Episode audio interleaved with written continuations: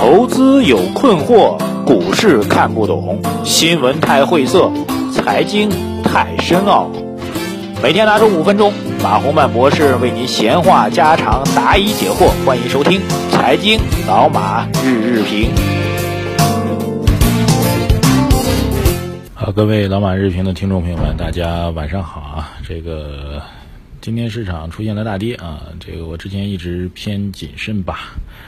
啊，那跌这么大啊，然后把之前的一根阴线几乎把上证啊，一根阴线几乎把之前的多根阳线那都已经给干掉了。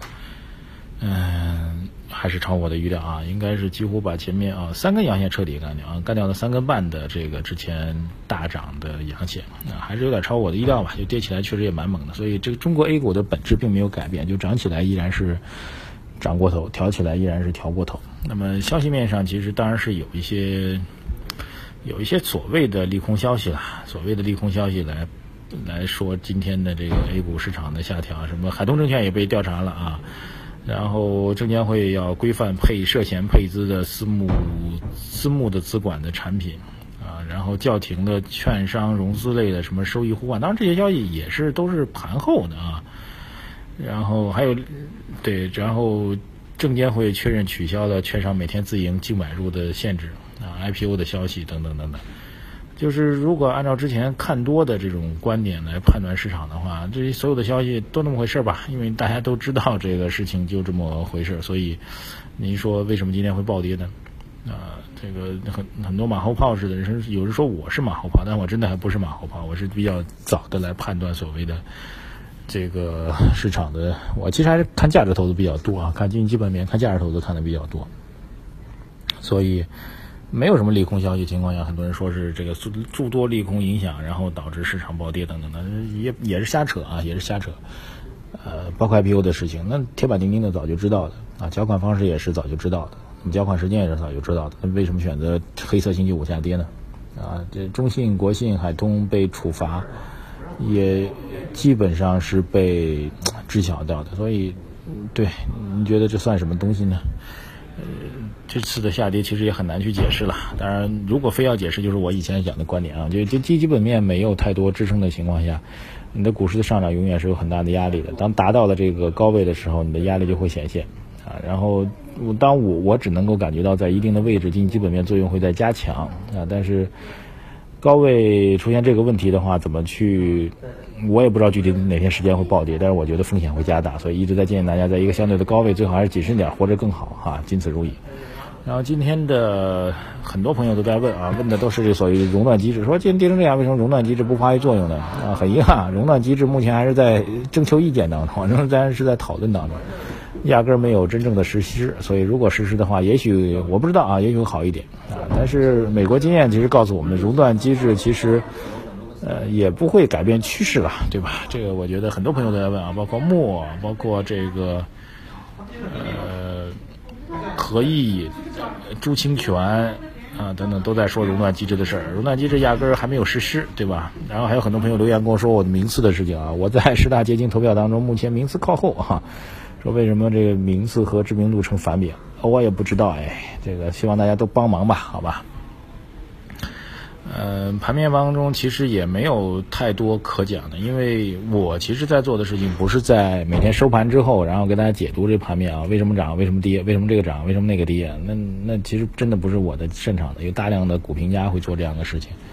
今天的下跌呢，更多的就是该跌了，然后跌多了就会跌跌跌，涨多了就会跌，然后到了一定高位之后，随时可能下跌，我觉得这是唯一的一个理由吧。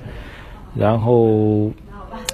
消息面上没真的没有什么可解读的，所以今天这个评论做的也比较勉强啊。当然，很多人又让我预测了啊，老马你终于说对了一次哈，用“终于”这个词，我觉得比较准确吧。毕竟我从我看空开始到现在横向，呃，横盘震荡也有两三周了吧。很多人终于说对一次，那你能不能预测一下下周的状况？下周状况其实你我只能说的也是套话了，就连续显然今天这根。超级大的英镑之后，想去反弹起来，迅速的去反弹起来，再创新高的概率啊，不管技术上、心理上还是资金上，都不是那么容易的。韭菜被割了要长出来，也需要等一段时间啊。所以我的基本判断就是，走成这样的一个结果，你在希望它短期当中再去反弹，甚至创新高，很难很难，对吧？这也是一个所有老股民都共同的感受吧。毕竟市场心态都发生了一根断头铡刀式的大阴线，是发生了大的影响。而且说白了，让之前还算有一点点上升趋势的可能性，现在因为这根大阴线是彻底的被破坏掉了。技术上的修复也需要很长时间嘛，这是一个基本判断。那当然了，就翻过头来讲，如果指数继续往下跌啊，我可以给您一个建议吧。如果指数如果将来能够跌破三千点的话，哈哈。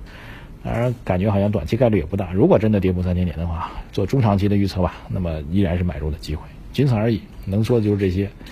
至于下周什么能涨，何时涨，我不知道，我也不能够判断，因为包括今天的这根大阴线，我也没有预料到。我只知道它到的前期到的三千六百点是到了一个投资的一个高估的位置，但是会跌这么猛，我也没有预测到。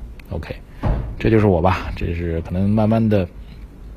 之前很多朋友对我的观点、对我的看法、对我的分析有不同的理解。那么慢慢的，如果您真的坚持每天听节目的话，您就理解这就是我的分析逻辑。我不是神，我能够做到的就是把这个可能到了一个低估的区域，可能到了一个高估区域这样一个结论告诉大家。消息上也没什么可点评的啊。证监会什么查处？啊，当然早上因为时间急着上飞机没展开吧，稍微聊一下。中信、国信。海通被调查，极有可能会揭开一个大的谜底，还有很多谜没有解开啊！大家想想看，几家券商所带来的故事是什么故事？那么证监会的副主席、证监会的主席助理，他们会带来什么样的故事？也没有解释。徐翔，我们私募的巴菲特，私募的股神会带来什么样的故事？也没有解释啊！所以又到了看戏等故事的阶段吧。这三个线索究竟会牵扯出什么样的谜案？又给我们资本市场带来什么样的影响？没有人在此时此刻知道。对，搬板凳看股市下跌的戏，搬板凳准备等着听资本市场的故事吧。谢谢大家啊！